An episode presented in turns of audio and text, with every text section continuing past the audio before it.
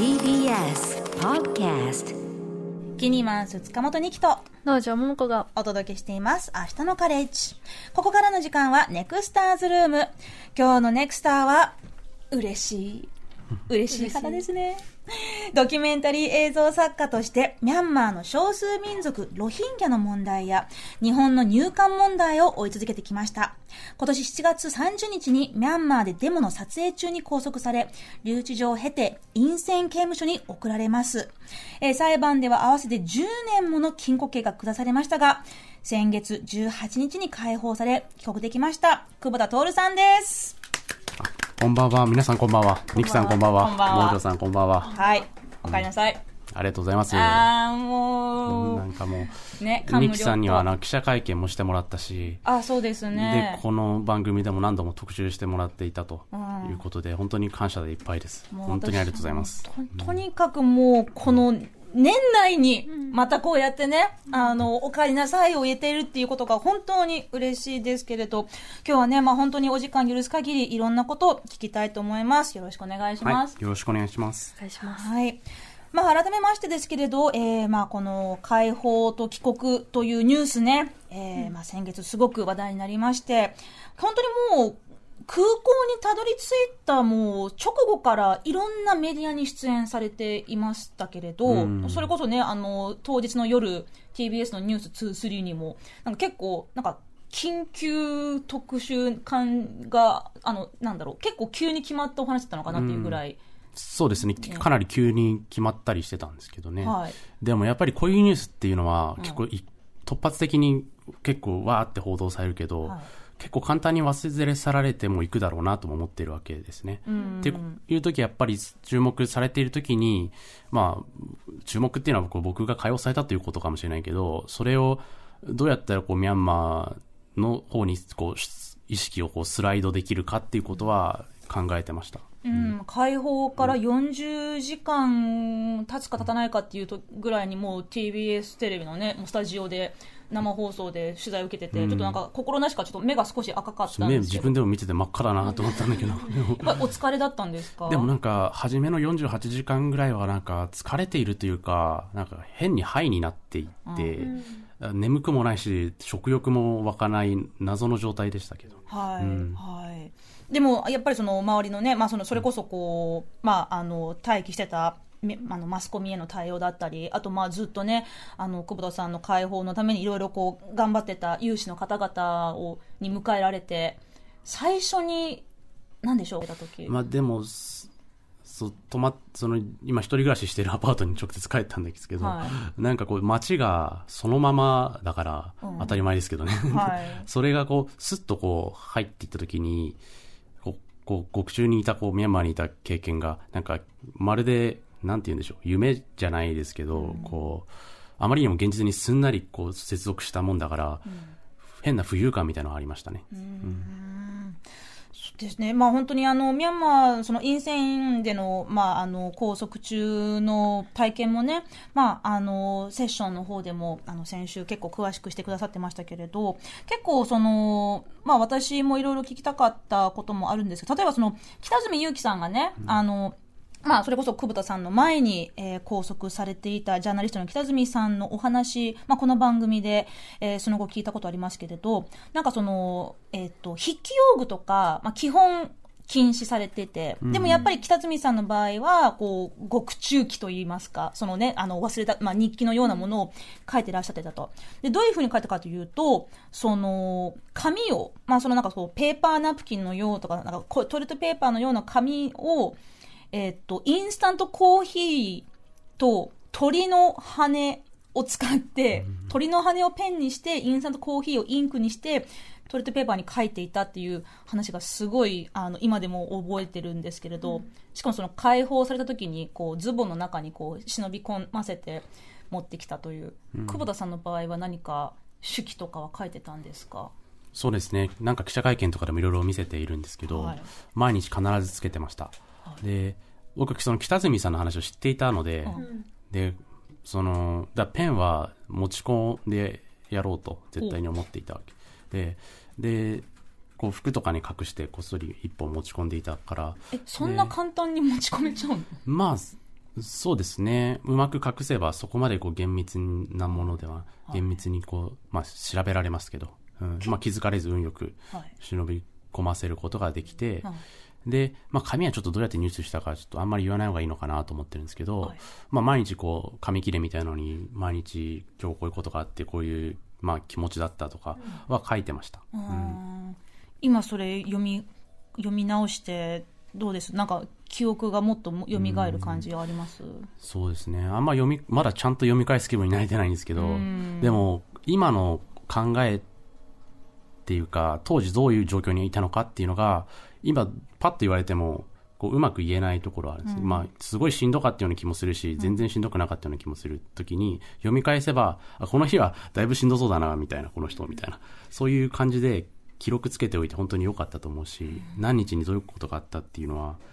やっぱり分かんなくなっちゃうから、それはすごく良かったなと思います。ね、3ヶ月半の拘束期間でしたもんね、そうですね。うん。農場さんいかがですか？聞いてみたいこととか、そうですね。でも結構あの日本からあのニュースでこう、しなんて言うんでしょう。もう本当に絶望的な状況だみたいなよのような雰囲気でやはり伝えていたし、あの聞いてる人たちもすごく不安に思って、あのいたんですけどご自身はどうでしたか？そのあ、まあ、いつかか釈放されるだろうなみたいな感覚とかそれこそもう10年って出た時とかはえ本当に10年解放されなかったらどうしようみたいなところとか結構こうみんなあのなんて言うんでしょう。一緒にね、こう、本当に解放っていうニュースがあるまでは、もうかなり深刻なテンションで、こうずっともちろん伝えていたんですけど、ご本人もそういう、あの、なんでしょう、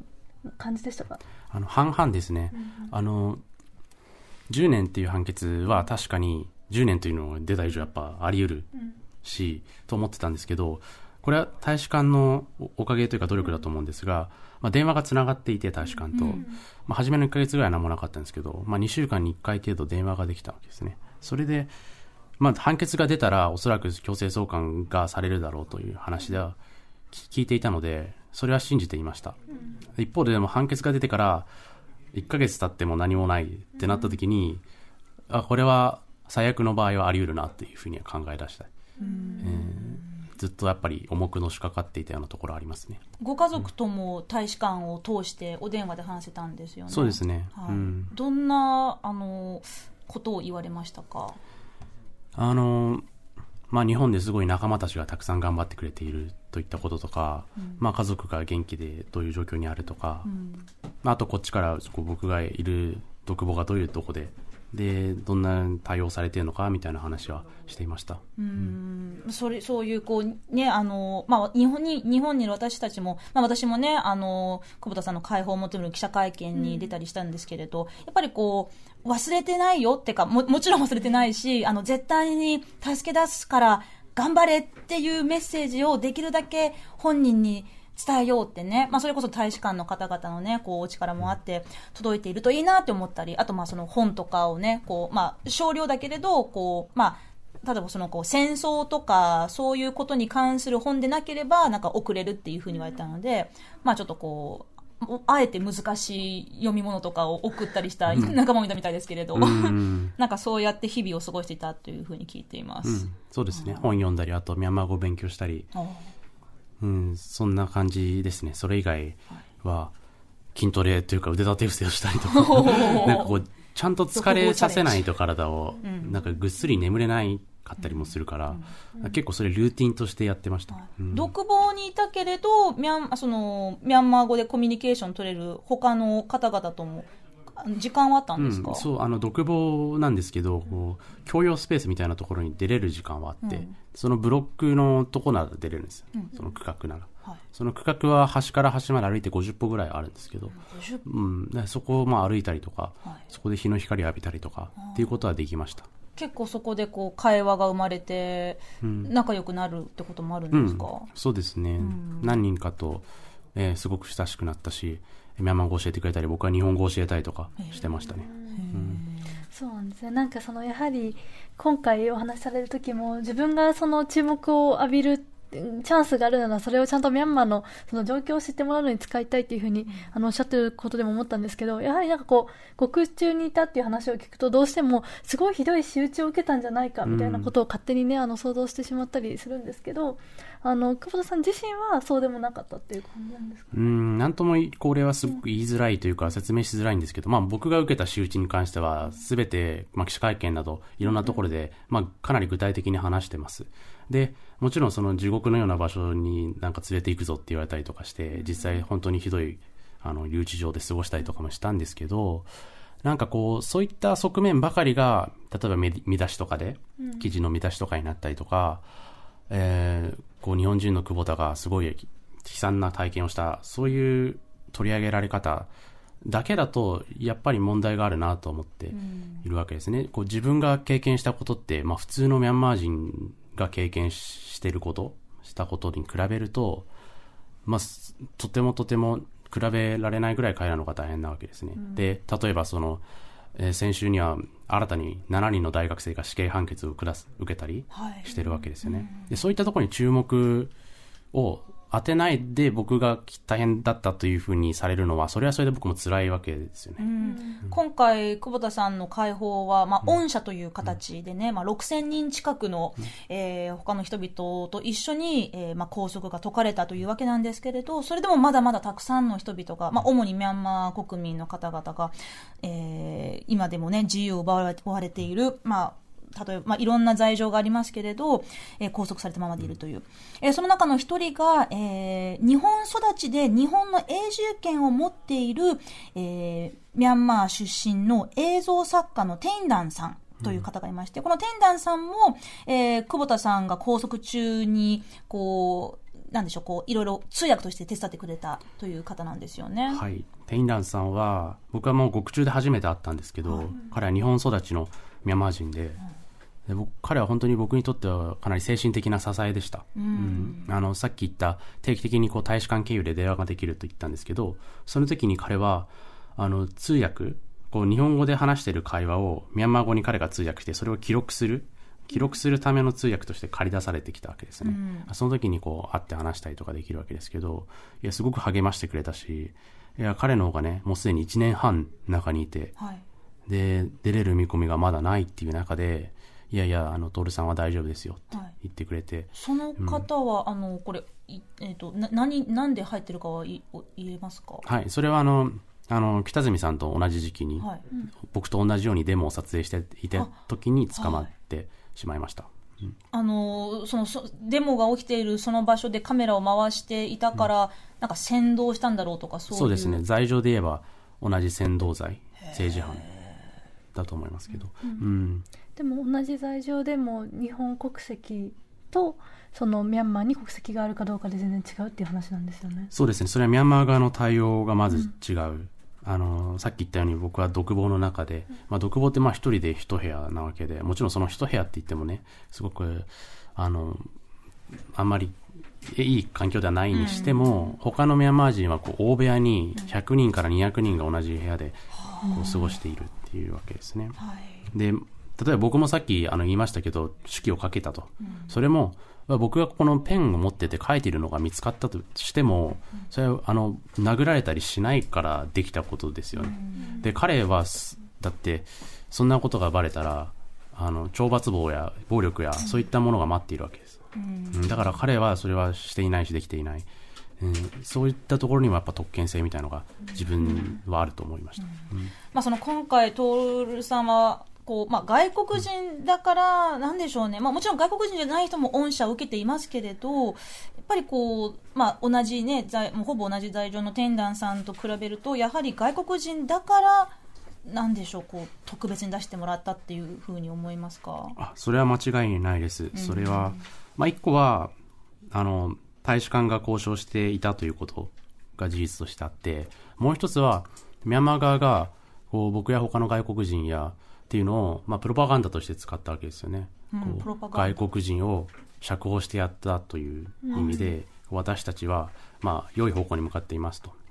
国際社会のアピールとしでて、。こう、国内で行っている残虐行為から目をそらすことができるわけですね。はいうん。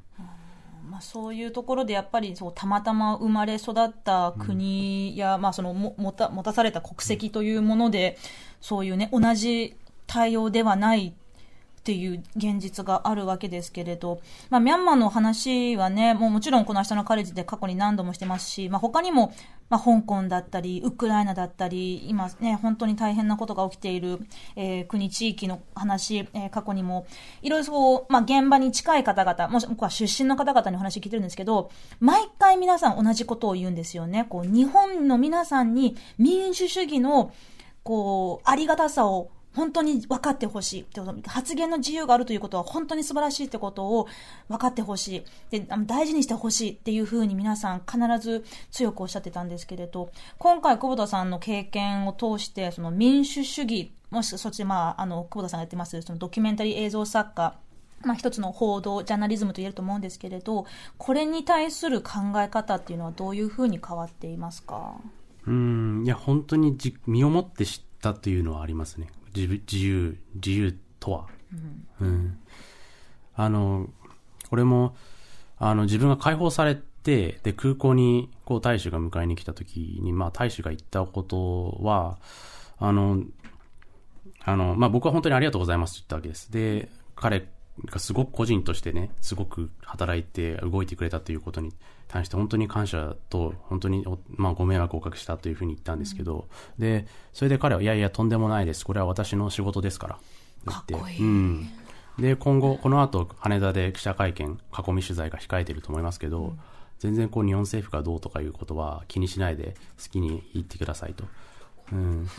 で、これはでも、いや、本当に素晴らしいことだけど、当たり前のことでもあるんですよね。民主主義の国の中で。うん、で、で、その当たり前がこう戻ってきた感覚というのが、その時しました。うん。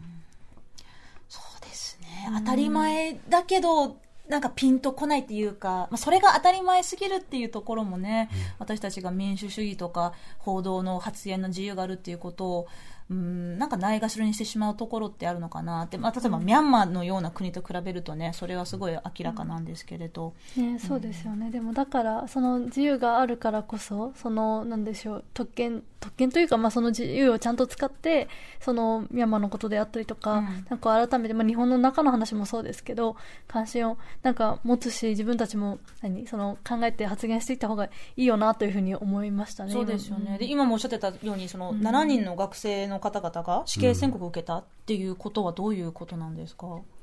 それは、まあ、すでに120人以上が受けて、うん、あの、いるんですけど、はい、で4人がすでに去年の7月に執行されましたね。でそれはデモに関わったとか？それは、まあ、ちょっと、まあ、あの、学生に関しては、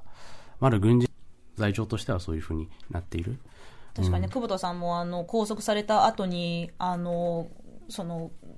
渡された垂れ幕をこうも持たされて写真を撮られてでこれはこの垂れ幕をデモの時に持っていたって後からまあでっち上げられたっていうこともありましたし、まあ、そもそもミャンマーに入った国、あのと到着日の日付も、えー、かなり2週間ぐらいなんか早い日、うん、それ僕最後まで知らなかったんですけど。そうなんですよ、うん、そういうところでこう今回の、まあ、今回に限ってはないですけれど、まあ、そのミャンマー国軍によるまあ、司法の在り方がどれぐらい信憑性があるのかっていうのはかなりちょっと、ね、ちょっと、あの、微妙なところなんですけれど、でも、久保田さんもともとミャンマー以外のこともね、様々なドキュメンタリー映像作品として世に出されていまして、まあ、例えば日本の入管問題の時もね、あの、クルド人の方をご紹介してくださって、その方のお話をね、聞かせてくださったり、まあ、あの、入管問題、えー、まあ、コロナ禍の人々の貧困、えー、そしてまあ、森友学園問題の公文書、えー、改ざんの、えー、問題で実施された赤木さんの、えー、奥様のね、ことなど、様々な映像作品を読んでされてますけれど、改めて久保田さんが、そのドキュメンタリー映像作家としていう肩書きを、えー、背負いながら、まあ、これまでやってきたことと、これからやっていきたいことっていうのは何か、えー、今言えることで言えば、どんなことでしょう、まあ、まずは、その、まあ、さっき言った、こう、ミャンマーのことを、ちゃんと、こう、今自分が、あの、解放されたという立場にあって、で、ミャンマーのことをまずやっていくっていうことが必要です。で、で、やっぱりかなり僕ももう、その、ね、当事者に近い立場になっているので、こう作って伝えて終わりということでいいのかっていうのはありますね。で、まあわからないですけど、例えば、その、クローズドなイベントでこうファンドレイジングをするとか、で支援金を集めて、で、実際に支援につなげていくとか、そういったことをやっていかなきゃいけないだろうなって思ってますね。うん。映像としてはどうで映像作家としてはその映像の力っていうのをね、まあ、これまでにもいろいろお話はあの、まあ、個別で伺ってたりするんですけれどそのやっぱり自分が監督っていうかとカメラを回してる側なんだけれどそのカメラの向こう側にいる人の代弁者ではないっていうふうなことをおっしゃってたような気がするんですが、うん、僕が代弁者では代弁者ではなくてその人が伝か語ってることを、うん。なんかもうそのままカメラを回しているっていう。うん。なんていうのかな。ちょっと、あの、そうですね、ドキュメンタリーだと、まあ、代弁者とも言えるし、こう、お互いが、こう、一緒に伝えたいことを、あの、伝えていくっていうような、共同作業みたいな。共同作業的な部分っていうのはあると思います。うん。で、僕はなぜか、こう、自由を奪われているような人々と接す、接して、なんか親しくなることが多くて、んで、そういった人々と一緒に、こうつ、彼らが伝えたいことっていうのを作っていくみたいな、そういう、そういう作業かもしれないですね。うん。なぜかっておっしゃってますけど、でもそれはねあのあえてそこに足を向けていくからなんじゃないのかなって思うんですけど、まあ、それもそうかもしれないし、向こうから来るのかもしれないし、こう、まあ、出会うのは出会い、出会いだから、ちょっと、うまく言えないですけど。どうですか、あの農場さんねその日本の若者の政治参加を、まあ、もっともっと積極的にしていきたいという立場からこういう、まあ、その映像というえ映像だけに限ったわけではないですけれど、その、まあ、口声がまあ、小さき声を持った人たちの声をが届けるっていう活動をしている久保田さんのうん。なんか、まあ、同世代としてもねあそう何かですね思うことあれば。いやでも本当にやっぱりこう言葉で聞くだけじゃなくてあの見ることによって想像力ももっと働くようになるしこう当事者意識を持てるようにもなるのが映像の力なのかなというふうにも思っていてそういう意味で言うと、まあ、あの今回拘束される前にもいろいろもう取材とかもされてただろうし、うんなんかそういうのも含めてやっぱりまあ、どうしても今回、その拘束されてかえ、ね、あのその後解放されたということで、そこの面ばっかりがね、やっぱみんなも知識としてインプットされている面は、私自身もあると思っていて、うんうんなので、いや、でももっとこういうこと知ってほしいんだよっていうところの発信を、あの私も追って、もっと広げていけるように、一緒に何かできたらなっていうのは思いますね。そうですよね、本当にあのあミャンマーで拘束されてた人ねっていうふうに久保田さんの名前がね、これあのまあ、そこでこう知られて終わっちゃうっていうのは、私はすごく、まあ、もったいないっていうかね、まあ多分そうはならないと思うんですけど、これからのね、あの久保田さんの活躍、どんどん期待してるので、だけれどあれですかね、こうメンマーのことを今改めてその日本人の人にもっとこういうことしてほしいなっていうことをなんかいろいろあると思うんですけうど、ん、いろいろありますね。いろいろ多分できることはいくらでもあるんですけど、まあ、一つは、まあそういう実際にお金を募金したりするっていうのはいろんな窓口があるし、調べたら出てきますね。で、他には、じゃあ日本政府がどういう立場にあるのかってことを意識して考えること。はい、で、日本人はその選挙権があり、で、その民主主義の国で、自分たちで自分たちのルールを作る力を持っているわけですね。うんそういった国の、まあ、代表する政府が、じゃあミャンマーに対してどういうスタンスなのか。で、例えば日本の政府が出す ODA、えーそうそういったお金が国に流れているという指摘も散々されています。うん。そういった時に自分たちのじゃあ税金がそういうふうに使われているっていうことに対して声を上げるとか、まあ、まずはそういったことを調べて知るとか、はい。えーいろんなことはできると思います。うん。なんかその日本ってやっぱりこう、まあ、その社会運動っていうことがね、まあ、本当にこの10年間ぐらいですごくこうもっと一般的になってきたところは確かにあると思うんですけどそれでもなんか、まあ、どうせ言っても何も変わらないよとか、ね、どうせ、まあ、選挙に行ったってとか、どうせ署名名前書いたってっていうところも、まあ、やっぱり蔓延してるのかなっていう自分の印象なんですけど、でもやっぱりミャンマーのような国に比べたらね、まあ私はミャンマーに行ったことないから、本当に久保田さんのような方の話を通してしか想像できないんですけど、それを言ったら、連れてかれるとか、それをやったら殺されるっていうところと比べたら、いや、全然やる意味、意義あるよなってうん思っちゃいますよね。本当にね、日本だってやっぱりたくさん課題があるし、うん、選挙率めちゃくちゃ低いけれども、うん、やっぱりアジアにおいてどういう存在かって言ったらやっぱり民主主義があって、うん、で、そういう自由がない人たちは、やっぱりこう、何とかしてたどり着いて暮らしたい国でもあるんですよね。でも、でも日本政府は全然難民受け入れてないし、で、それはやっぱ私たちがそれをやろうとしないからっていうのはありますよね。うん、あと知らないからっていうのはまずあるし、あの、例えばミャンマーの人も今タイとかにたくさん逃げていて、はい、で、そういう人たちを日本にこう第三国定住でちゃんと連れてくるという枠組みがまず全然整備されていない。それは制度的にできない部分もあったりするわけです。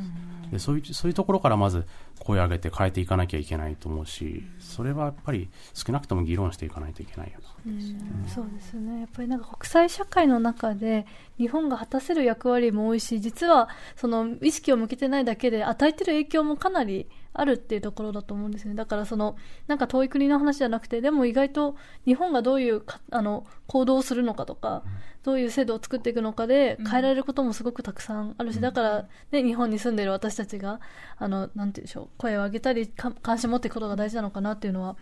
あの改めて思いましたね。やっぱりこう同じね、まあ、もちろんこう同じ日本人としてこう同胞の安全をまずね、最優先にしたいって思う気持ちは当然かもしれないけど、でも、じゃあ同胞が戻ってきた。じゃあ、の、他の皆さんは、ね、ミャンマー人の皆さんは、頑張ってね、応援してるよ、じゃっていうのは、やっぱり、ね、国際社会の一員っていうふうにね、自分たちのことを考えると、それはちょっと違うんじゃないのと思うんですけど、まあ、今回もね、久保田さんは、あの、まあ、これまで何度もミャンマーに行かれてるわけですから、向こうにもね、友人、知人の方たくさんいらっしゃって、でも、おそらくその方々ともお会いしたり、取材をしたと思うんですけれど、あの、今分かってる範囲で、その、もともと、あの、お友達の方々は、今どんな生活をされているんでしょう、まあ、本当一概には言えないと思うんですけれど。まあ、本当に、うん、僕がいの友達たちはまず、その多くが国外に逃げ逃げざるを得なかったんですね。で、中でも残ってる人たちはいます。うん、で、残ってる人たちは、やっぱりそういう政治的なそのデモ、直接的なデモとかからは距離を、距離を置かざるを得ないです。で、本当は行きたい。うん、当然、本当は自分も初めはやっぱりややってたわけですよ、デモの。それを国軍がね、こう銃を直接もう向けたりとか、もう逮捕するようになってからはできないと、うん、いう状況の中で、まあ、自分たちにできること、例えば、あの、経済がもうかなりボロボロなので、どんどんこうホームレスの人とかも増えてるわけですね。路上で生き生きてる人々は。そういう人々に炊き出しとかをしたりとか。まあ、そうやってやってる人たちがいます。うん、で今回その、まあ、ミャンマーで拘束される前にあの撮りためていた映像というのがあると思うんですけど、うん、それは今後何か作品にしていくつもりですか、うん、そうですね。前回ちょっと出演した時に言ったと思うんですけどそうデータはそのデモに行く前日までのデータというのは残っていて、はい、でそれは、えー、いろんなルートでなんとか日本に運ばれてきていて。いろんなルート、でそれは残ってるんですね、はい、でこれはまあ、もちろんそういうすごく大切なものだから、はい、ちゃんと形にしないといけないなと思っています。うん、でもどういうタイミングでやるべきかとか、どうやるべきかはちょっとまだわからないです。うん。うん、まあでもこれからも映像作家として、うん、はい、何か続く続けていくのは間違いないということでよろしいですね。うん、はい。まあこの後ね、あの、久保田徹さんに、えー、皆さんからの質問やメッセージが届いていますので、えー、読んでいきたいと思います。